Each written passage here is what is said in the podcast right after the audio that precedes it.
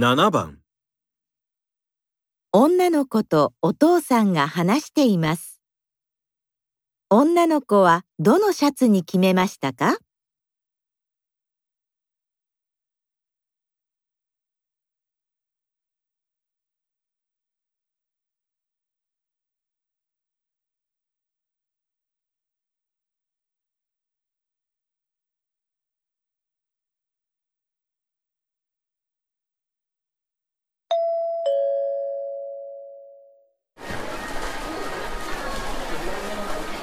ねえお父さん、あのシャツ買ってよ。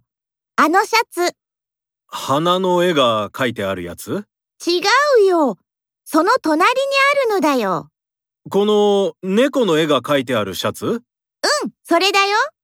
でも小さいサイズしかないよ。こっちの猫とリボンのシャツならちょうどいいサイズのがあるけど。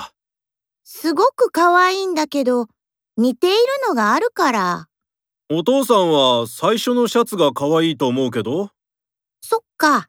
じゃあそれにする。女の子はどのシャツに決めましたか？